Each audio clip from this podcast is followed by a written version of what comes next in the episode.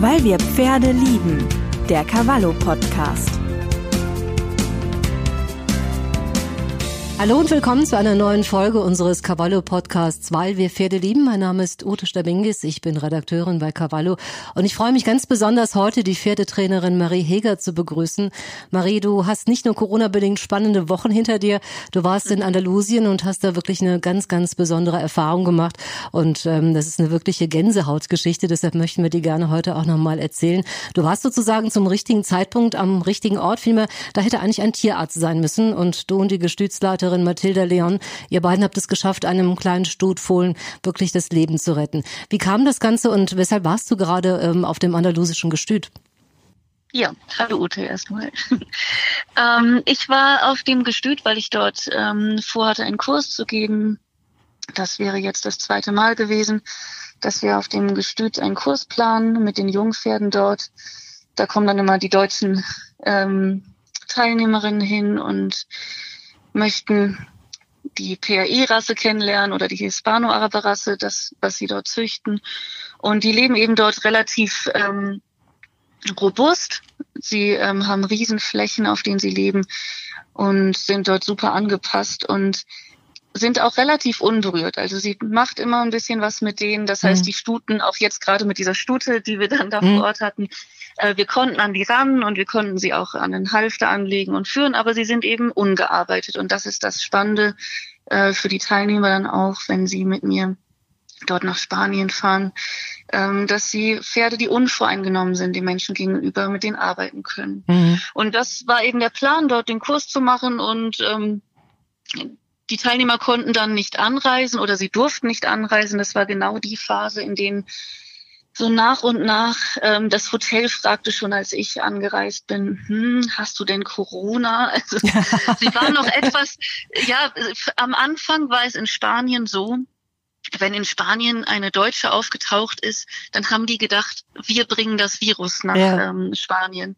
Ganz absurd, wenn man jetzt die Situation betrachtet, wie, wie, andersrum auch die Zahlen und das Gesundheitssystem so funktioniert. Wir sind, Aber wir sind alle ein bisschen egal, hilflos gerade, ja, das stimmt. Genau, auf jeden Fall fragten sie mich an der Rezeption noch ähm, scherzhaft, ob ich denn auch kein Corona hätte. Und ich bin dann aber nach drei Tagen schon aus dem Hotel ausgezogen, weil es dann auch hieß, ähm, sonst kann es passieren, dass wir in dem Hotel in Quarantäne geraten. Ja. Ähm, und dann bin ich auf den Hof gezogen. Ähm, und dann war aber auch schon nach und nach klar, dass die Teilnehmer nicht fliegen dürfen, dass sie gar nicht erst äh, nach Spanien fliegen dürfen. Und dann habe ich gedacht, ja, wenn das jetzt in Deutschland auch so weitergeht, dann kann ich ja auch in Deutschland nicht arbeiten. Und dann habe ich gedacht, dann nutze ich wenigstens die Chance hier und drehe weiter meine Videos für meine Online-Lehrplattform. Mhm.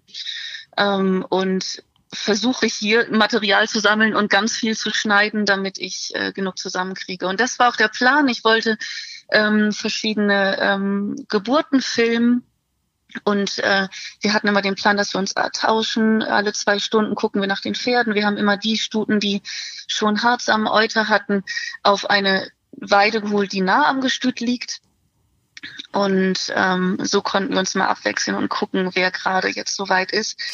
Genau, und dann hat Mathilde hm. morgens irgendwie um sieben oder so gesagt, ich muss ganz schnell kommen. Und ich dachte schon, toll, ich packe meine Kamera ein und renne zur Weide und sie sagt, nicht filmen, nicht filmen. ähm, und da ging leider schon der Kopf aus dem Pferd raus, aber gar keine Beine in Sicht. Mhm. Also die Beine waren einfach nicht in Sicht. Und auch und, nicht zu fühlen, äh, zu spüren, also keine, keine. Soweit, nee, da konnten wir noch gar nicht ran. Mhm. Aber ähm, genau, da rief Mathilde dann ihren, äh, die Stiftsleiterin ihren Tierarzt an und man muss dazu sagen, es gibt immer Kommunikationsschwierigkeiten, weil ich spreche kein Spanisch. Also ich verstehe einiges mittlerweile, aber ich spreche kein Spanisch. Ähm, ich bin dabei, es zu lernen. Und wir kommunizieren hauptsächlich mit so einer ähm, App, die wirklich direkt und prompt übersetzt. Ist, also das ist schon richtig gut, das funktioniert auch. Aber in der Situation war es einfach so, Mathilde hat gesagt, ihr Tierarzt sagt, wir können nichts machen und er kann erst in zwei bis drei Stunden kommen. Hm, was definitiv zu spät gewesen wäre. Hm. Genau, was zu spät gewesen wäre, weil die Geburt schon einige Zeit gedauert hatte, sagte Mathilde. Also die war schon eine Stunde dabei und dachte, es geht los, aber es, es ging nicht weiter. Und der Tierarzt ähm, hatte keine Idee, wie, sie, wie er uns anleiten soll oder so, was wir da machen sollen. Für den war einfach klar, er kommt in drei Stunden und dann guckt er, was ist und regelt dann die Situation, mhm. Fohlen rausschneiden oder wer weiß was dann.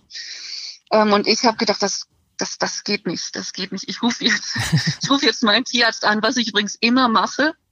Ich möchte die äh, nicht kritisieren oder so, die Tierärzte in Spanien, aber wir haben doch immer ein ähm, doch noch ein Backup. Ähm, mhm ein Wissen auch, was noch von viel mehr Fachgebieten gespeist wird, habe ich das Gefühl in Deutschland. Wenn wir, ähm, wenn ich einen Tierarzt hole, dann ähm, habe ich das Gefühl, ist der noch allumfassender informiert, mhm. was man noch alles machen kann. Deswegen hole ich mir sowieso immer so ein Backup von meinem Tierarzt in Deutschland, wenn ich da irgendwas in Spanien habe oder von meinem Hufschmied auch.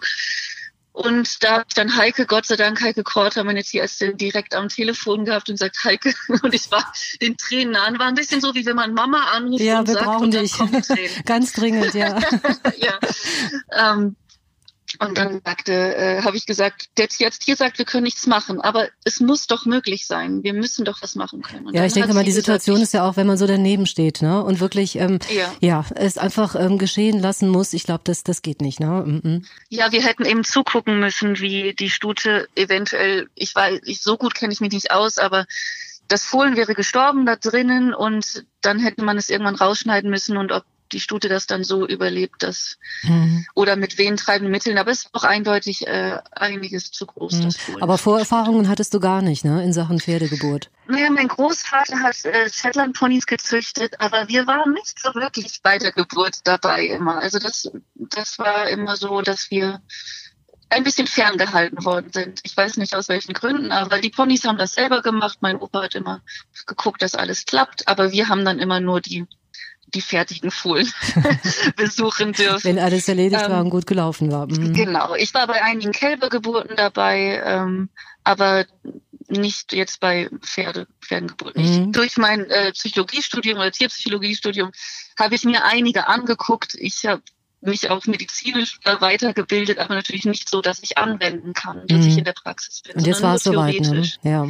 Und jetzt ähm, habe ich gedacht, gut, Ärmel hoch, ich muss die Beine finden. und Heike meinte aber immer, ich soll das Fohlen zurückdrücken in den Körper. Mhm. Und äh, das war allein kräftemäßig und man hatte auch die ganze Zeit so Empathie mit der Stute, was für Schmerzen die haben muss.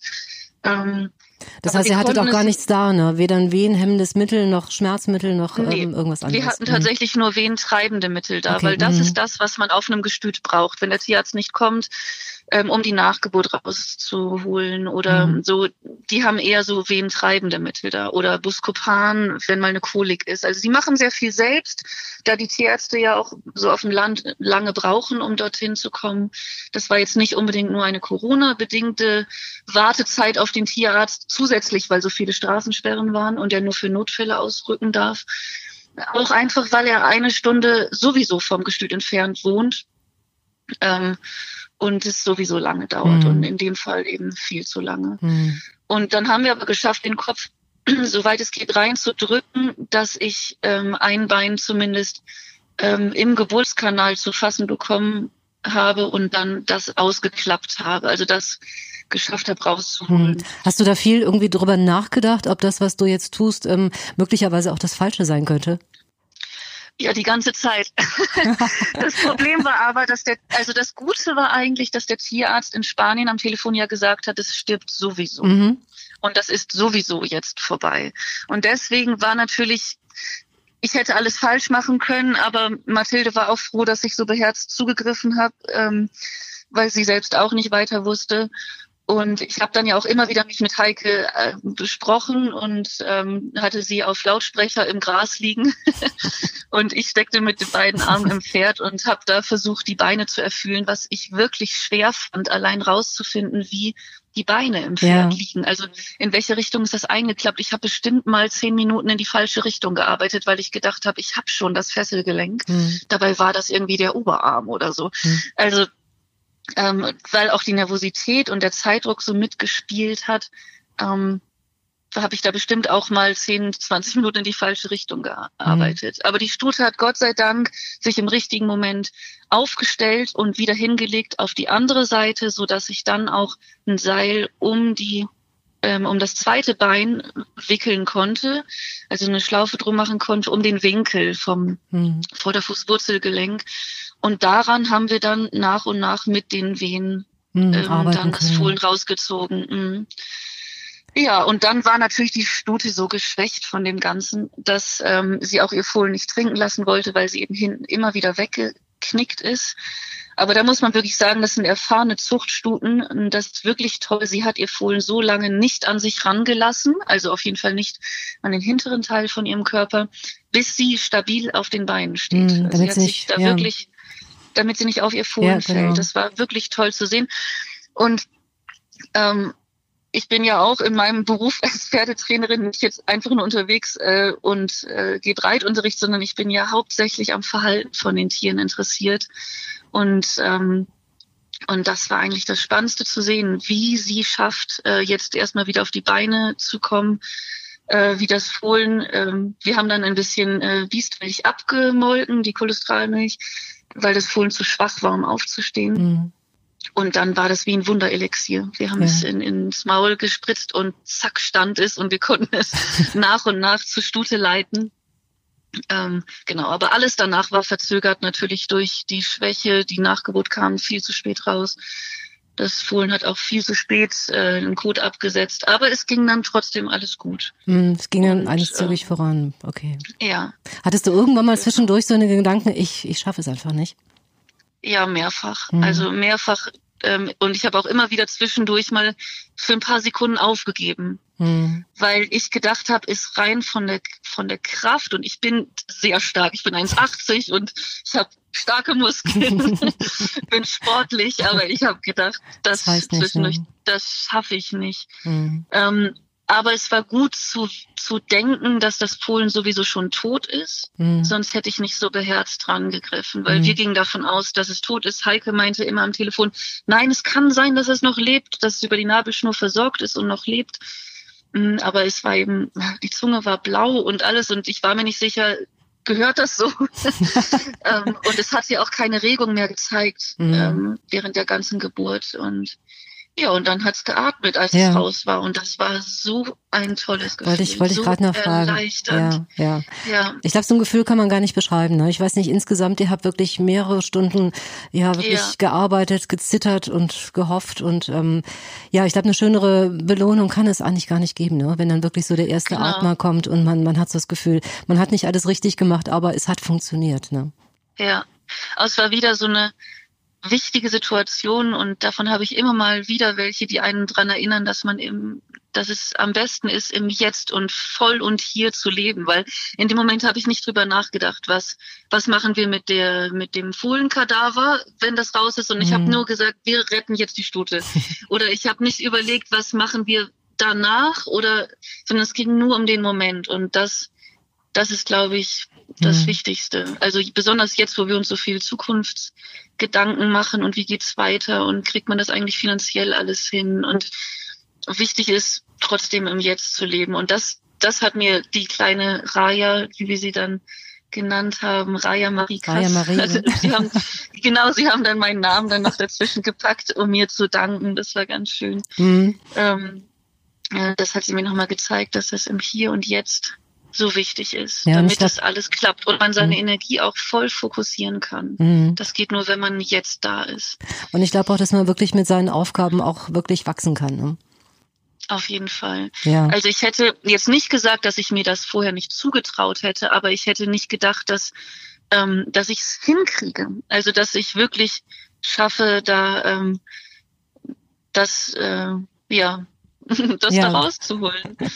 Also nochmal wirklich ganz, ganz, ganz großen Applaus. Ihr wart nur zu zweit auf der Wiese, aber ich glaube, das ist wirklich, genau. ja, das ist eine, eine Gänsehautgeschichte und ähm, ich glaube, so macht es einfach auch nochmal klar, wenn man wirklich keine Alternative hat und Dinge einfach tut, die man tun muss, dass das ähm, ja genau. wirklich auch wirklich funktionieren kann. Ne? Und wie, wie ist es, wie ist dein Verhältnis zu der Kleinen? Hattest du niemals so überlegt, ähm, sie zu kaufen, sie mitzunehmen?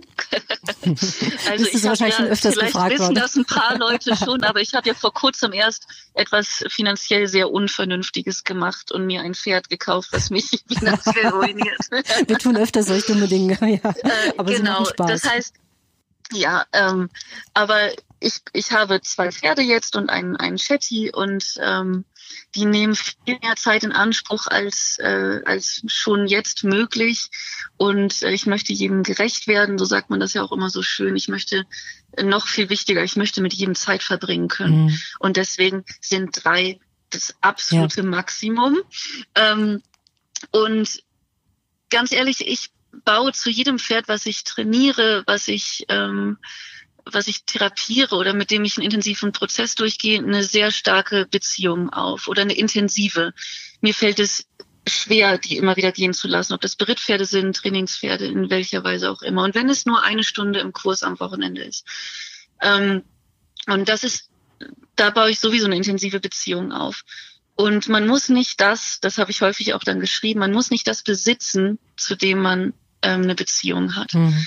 Und dieses kleine Fohlen kann noch so niedlich sein. Es wird ein riesen PAE-Pferd.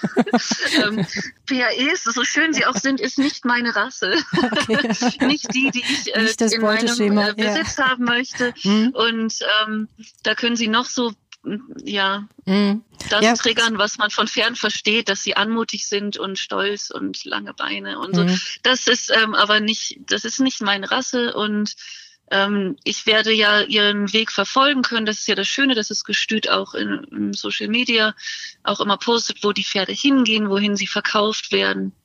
Und sie gehen ja auch häufig nach Deutschland. Es gibt eine ähm, eine Agentur sozusagen jetzt, die die Pferde, die zwei bis drei Pferde von dem Gestüt nach Deutschland holt und hier vermittelt. Das heißt, man hat auch die Chance, hier sie dann anzugucken. Mhm. Ähm, und so kann ich verfolgen, wo es hingeht. Und äh, da weiß ich, dass die Mathilde äh, bestimmt einen guten Besitzer Ja. Und findet. vielleicht kreuzen sich eure Wege ja auch nochmal, ne? Das, ähm, man weiß ja, es mit nie, ne? Sicherheit. Man Ja, sieht sich oftmals genau. zweimal, ja. Aber ich denke mal, die Entscheidung Genau. ist sehr gut nachzuvollziehen, auch wenn man mit ganz viel Gefühl dran ist, dass äh, manche Ja. Sachen einfach gesünder und besser auch mit dem Kopf entschieden werden müssen, ne? Und da hilft Genau. das dann auch nicht, ne? Ja, Und Marie. ich bin ja viel in Portugal, wenn ich das noch sagen darf. Ich bin ja viel in Portugal und in Spanien unterwegs und ich könnte jeden Tag über zehn Pferde geschenkt Mhm. bekommen, retten, was auch immer. Da muss man stark Aber sein, ja. ähm, das ist nicht, das ist nicht Sinn der Sache. Ne? Mhm. Man kann lieber weiter losgehen und aufklären über ähm, über Pferdeverhalten und den Leuten Wissen schenken, dass sie anders mit den Pferden umgehen und dass ihnen ähm, dass sie Empathie entwickeln, dass sie einen anderen Blickwinkel bekommen, auch für das, was vor ihrer Haustür passiert. Und das ist wichtig, dass es in Spanien und Portugal auch vor Ort passiert. Und es bringt nichts, die ganzen Pferde einfach nur einzupacken und retten zu wollen. Mhm. Ne? Es gibt sicherlich Situationen, wo das notwendig ist, aber schon gar nicht auf einem gut funktionierenden Gestüt, auf dem die Pferde artgerecht gehalten werden, ähm, dass man da irgendeinen Gedanken hat, dass man da unbedingt was mitnehmen möchte, ein Pferd mitnehmen möchte aus so einem Gedanken. Ne? Ja. Da gibt es ganz andere Situationen, wo ich, äh, wo es mir wirklich schwer fällt, wieder nach Hause zu fahren oder auch wieder nach Deutschland zu fahren und ein Pferd dort angehobbelt äh, bei irgendeinem Bauern im Garten alleine stehen Mhm. zu lassen. Das Ja. ist äh, deutlich Ja, schwerer. eine härtere Sache, ne? Ja. Marie, du bist wieder zurück in Deutschland. Du hattest eine lange Ja. Fahrt. Also auf jeden Fall ganz, ganz herzlichen Dank für deine wirklich tolle Geschichte. Und ich glaube, die Erfahrung, ähm, die wirst du noch lange so mit, ja, die wird sich noch in dir bewegen, denke ich. Ne? Das wird noch eine Zeit in Anspruch nehmen, bis man sowas auch einfach verarbeitet. Auf jeden Fall, du bist wieder hier. Die Telefonleitung war ab und zu etwas knarzig. Bitten wir drum zu entschuldigen. Ich wünsche dir noch eine ganz, ganz gute Zeit. Bleib gesund und euch allen vielen Dank fürs Zuhören. Und wenn euch dieser Podcast gefällt, dann abonniert uns gerne oder unsere Newsletter auf cavallo.de. Viel Spaß natürlich auch mit unserer neuen Ausgabe und bleibt gesund. Alles Gute. Tschüss. Weil wir Pferde lieben. Der Cavallo Podcast.